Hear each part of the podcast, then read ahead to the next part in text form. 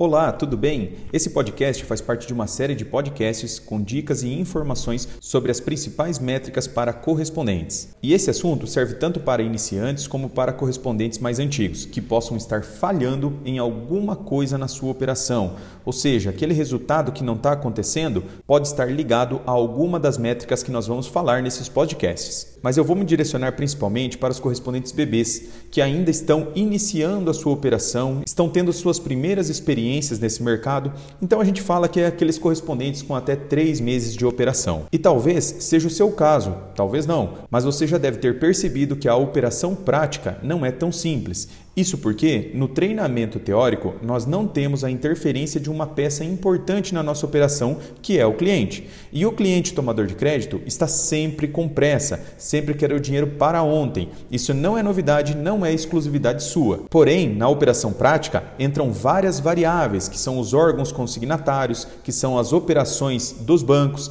Então, são várias situações que nós, como correspondentes bancários, nós não conseguimos atuar, mas a gente pode sim trabalhar argumentos argumentos para os nossos clientes. Além do mais, agora que você começou a parte prática, eu quero compartilhar as principais dificuldades no início da operação e tentar te passar a melhor estratégia para conseguir driblar as adversidades. Então, esse primeiro podcast eu quero falar sobre o volume de propostas, ou seja, conseguir efetivar as primeiras vendas.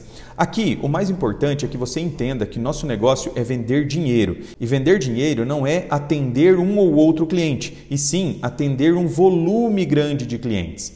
Isso porque nós somos correspondentes bancários e dominamos a operação até certo ponto. Certo ponto em diante, como eu já falei anteriormente, quem dita as regras é o banco. Então, nós não podemos deixar de considerar as margens de perdas de operação por N motivos. Seja um banco que não aceitou a proposta, seja uma demora operacional, seja um cancelamento por parte do cliente. Então, a minha dica é volume de oferta. Quanto mais propostas você tiver, maior são as chances de aumentar a sua receita. Um erro muito normal é concentrar toda a operação em cima de uma única proposta. Então, não deixe todos os seus ganhos dependerem de uma única venda. Às vezes é melhor você ter cinco propostas de 5 mil reais rodando ao mesmo tempo, com possibilidades de efetivação, do que apenas uma de 25 mil reais. Logo, se você perde essa operação de 25 mil reais, você fica sem nada. Porém, se você tinha várias propostas rodando, mesmo que você perca algumas ao longo do caminho, você ainda tem outras que vão te gerar receita. E como eu aumento meu volume de vendas? Somente aumentando a oferta. E para isso você precisa estipular metas diárias de ofertas,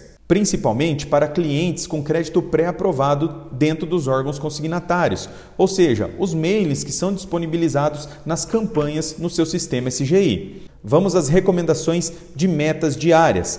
Eu não sei qual é o seu modelo de negócio, portanto, eu vou tratar de um número individual por cada vendedor que estiver na operação.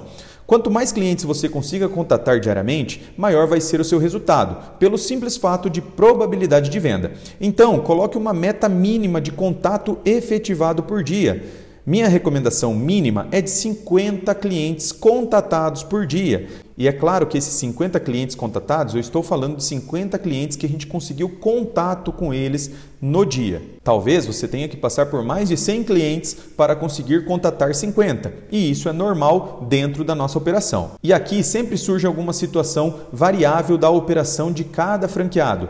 Ah, Luciano, mas eu não consigo porque eu tenho tempo limitado, porque eu não tenho estrutura ainda. Tudo bem, se você ainda não consegue chegar nesse número, estipule um valor menor, mas estipule um valor e persiga esse número diariamente e tente sempre aumentar. Dessa forma, aumentando as ofertas, irá girar propostas, algumas irão dar certo, outras no momento podem até não dar certo, mas tudo é aprendizado. E clientes que não deram certo hoje podem ser a venda de amanhã. Você pode colocar um agendamento de atendimento para mais adiante trabalhar esse cliente novamente. Agora, o ponto mais importante de tudo isso, e principalmente a única forma que a Isocred poderá te auxiliar no seu dia a dia, registre todos os seus atendimentos no seu CRM SGI. Porque quando você precisar de um apoio, seja para aumentar suas vendas, para melhorar seus resultados ou qualquer coisa do tipo, sem informação, nós não temos como ajudar. A parte comercial da nossa franquia, ela trabalha em cima de dados. E se você não registrar o que você está fazendo no seu dia a dia, os clientes que você está atendendo, fica muito difícil de criar um diagnóstico e principalmente um plano de ação com estratégias para melhorar o seu resultado. Aqui também vale um reforço que mesmo os